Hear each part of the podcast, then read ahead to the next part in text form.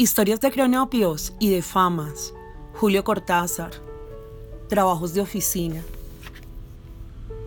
Mi fiel secretaria es de las que toma su función al pie de la letra y ya se sabe que eso significa pasarse al otro lado, invadir territorios, meter los cinco dedos en el vaso de leche para sacar un pobre pelito.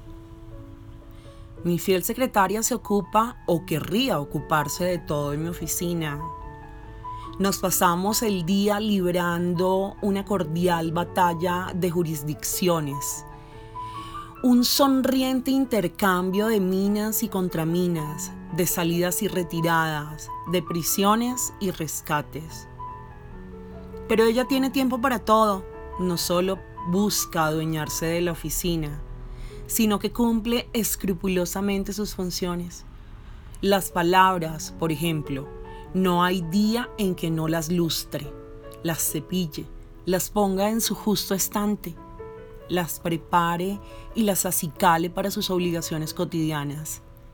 Si se me viene a la boca un adjetivo prescindible, porque todos ellos nacen fuera de la órbita de mi secretaria y en cierto modo de mí mismo, ya está ella lápiz en mano, atrapándolo y matándolo sin darle tiempo a soldarse al resto de la frase y sobrevivir por descuido o costumbre.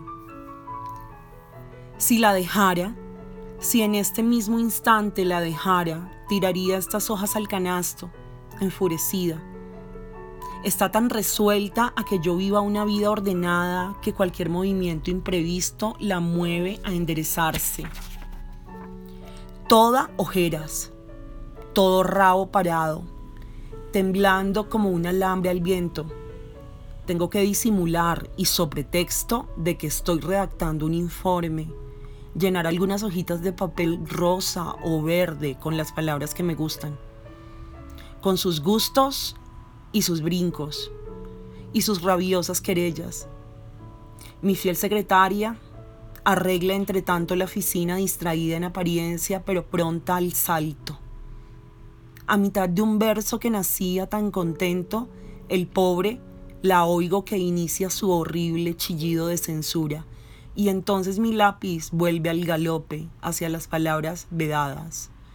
Las tacha presuroso, ordena el desorden, fija, limpia y da esplendor, y lo que queda está probablemente muy bien, pero esta tristeza, este gusto a traición en la lengua, esta cara de jefe con su secretaria.